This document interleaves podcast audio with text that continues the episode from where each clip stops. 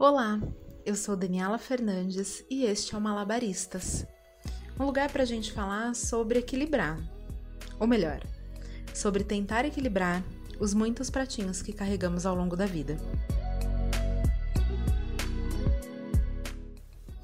E mais uma vez eu quero começar agradecendo a sua audiência e os vários comentários sobre os episódios anteriores.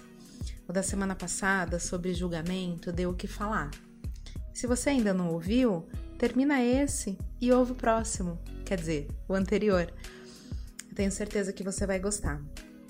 E que bom que a gente está conseguindo criar essa rede, esse telefone sem fio, cheio de empatia e de amor. E lembrando que o seu comentário e a sua opinião são super bem-vindos lá no Instagram. É malabaristaspodcast. Eu sempre falo para vocês, né? O Malabaristas é nosso um lugar para gente botar o dedo na ferida, para mostrar os dois lados das coisas, para compartilhar crises, perrengues, paranoias, mas também sonhos, vitórias, reflexões. E assim, entendendo que os nossos sentimentos são coletivos e que a gente não está sozinho, a gente vai vivendo com mais leveza, com mais verdade, com o coração mais tranquilo.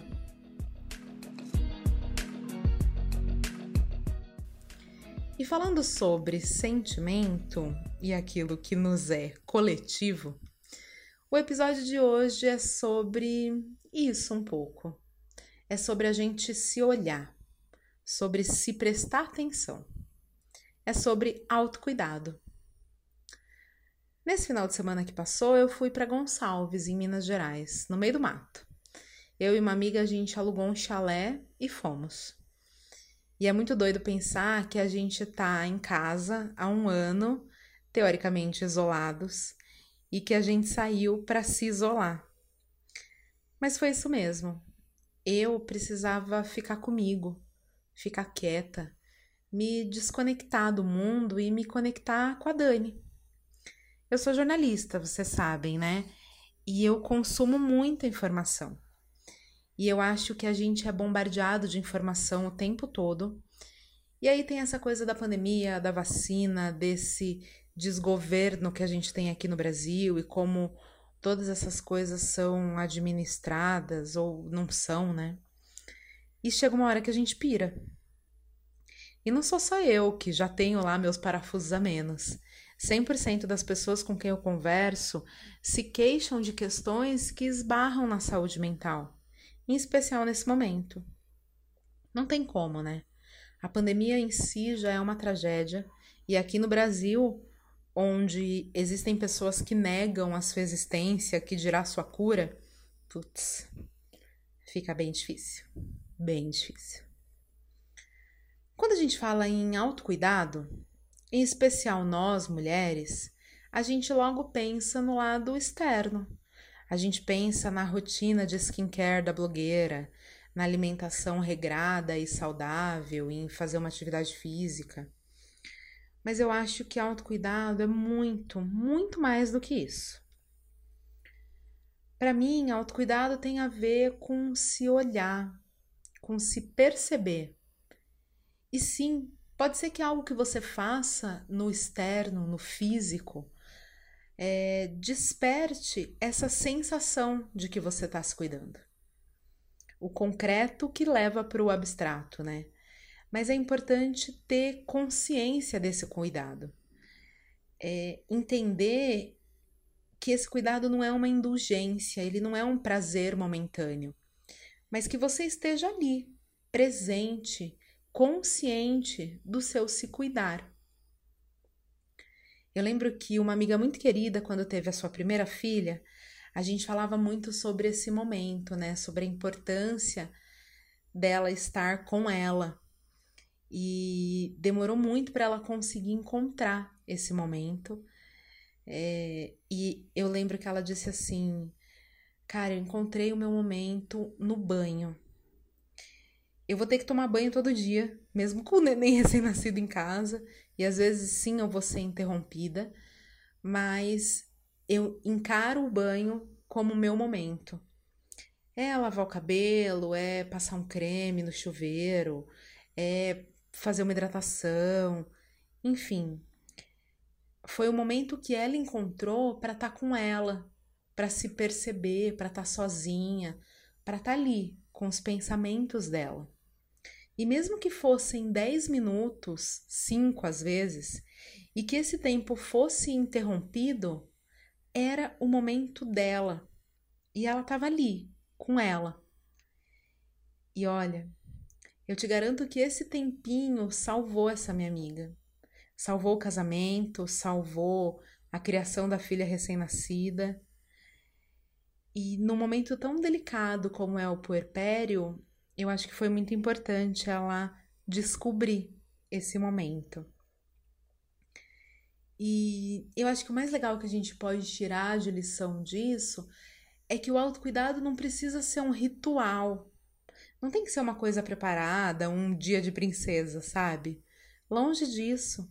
O autocuidado começa na nossa cabeça, da gente perceber a necessidade desse momento existir. E sim, ele pode ser físico, quando você olha para o seu corpo, quando você presta atenção na sua alimentação, quando você decide fazer uma atividade física, quando você se preocupa em dormir bem, em fazer a unha, cuidar do cabelo, quando você olha para sua sexualidade, para o que te dá prazer, para o mecanismo de tudo isso, para o funcionamento dessa máquina que é o seu corpo. E traz isso para a consciência, sabe? Eu acho que também tem a ver com o emocional. Então, esse autocuidado também pode ser emocional. Óbvio, ele é menos visível, menos palpável do que quando a gente fala do corpo. E aqui a gente fala de perceber as suas emoções e sentimentos, de avaliar se está tudo bem, de acolher o que você sente, de se elogiar, de se perdoar, de perdoar as pessoas, de fazer terapia, de entender os seus traumas, os seus medos, de encontrar maneiras de seguir em frente apesar de tudo isso. E sair do automático, né? Perceber os sentimentos, sentir tudo isso. Uma vez eu li que sentimentos são como ondas do mar. A gente precisa deixar a onda bater na gente, sentir ela, e aí depois ela vai passar. E passa, né? A gente sabe que passa. Um outro aspecto do autocuidado é o aspecto social. É reservar um tempo para falar com as pessoas e não necessariamente estar com elas, né? 2020 nos mostrou que a gente não precisa estar tá perto para estar tá junto, né? O Zoom e as chamadas de vídeo e tantas coisas que a tecnologia nos facilitou nos mostrou o quanto a gente consegue se aproximar, o quanto a gente consegue ter quem a gente ama e quem é importante pra gente por perto. A gente também pode se cuidar do ponto de vista intelectual. Ler um livro, fazer um curso, aprender alguma coisa nova, estimular o nosso mental mesmo. E por fim, eu acho que a gente pode se cuidar olhando para o nosso lado espiritual cuidar da nossa fé, daquilo que a gente acredita, daquilo que nos protege. E existe uma receita para tudo isso?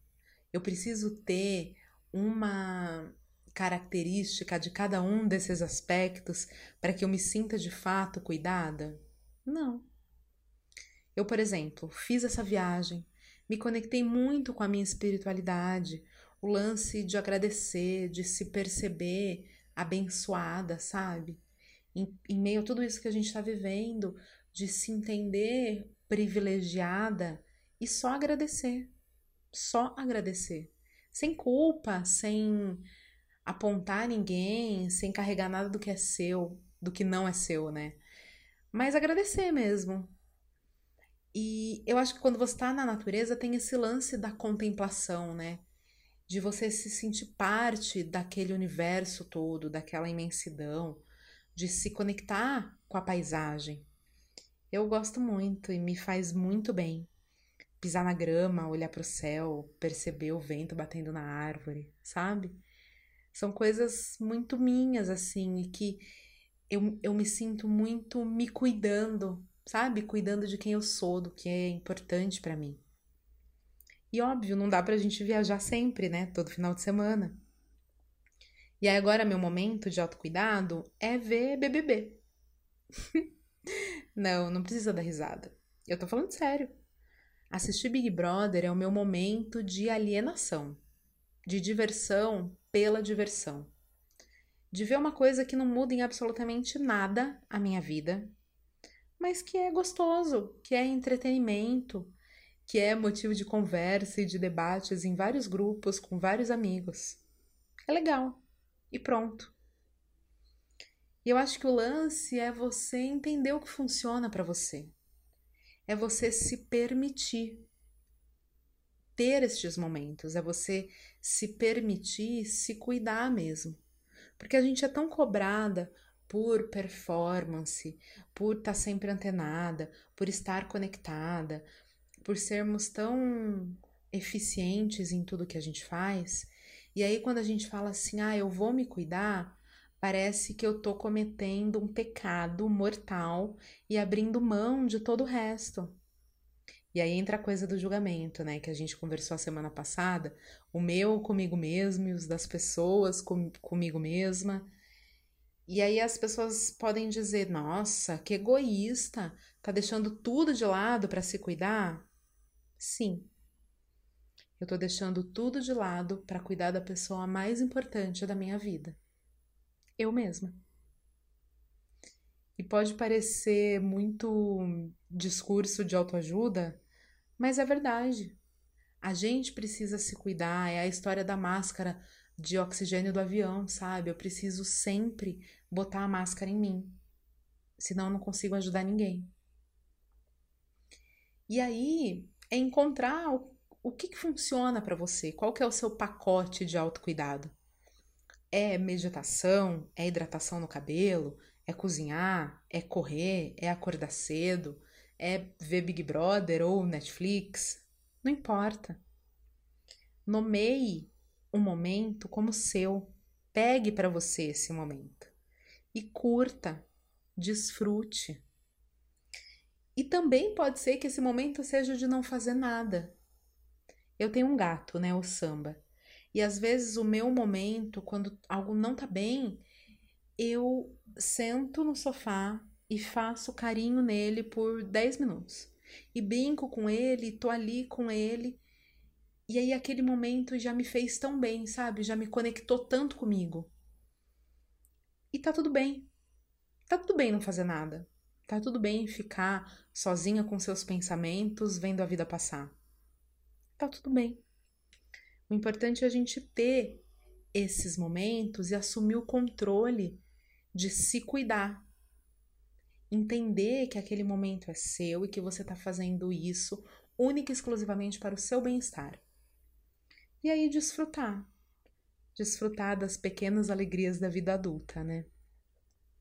Eu tenho certeza que se você adotar esses hábitos de ter momentos de autocuidado, eles vão influenciar muito na sua vida, na sua relação com as pessoas, na sua relação com você mesmo, na sua maneira de reagir às situações e a tanto perrengue que a gente precisa enfrentar e que fogem absolutamente ao nosso controle.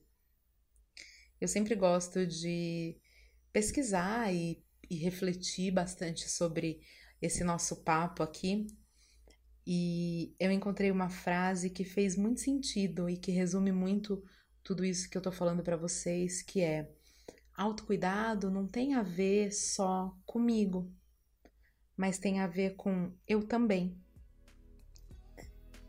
E é isso, porque se tem alguém no mundo que merece todo o carinho e cuidado que você tem para dar, meu bem, certamente essa pessoa é você. Em primeiro lugar. Não esquece de ir lá no Instagram, comentar e curtir os nossos posts e também deixar a sua sugestão de tema para a gente bater papo por aqui.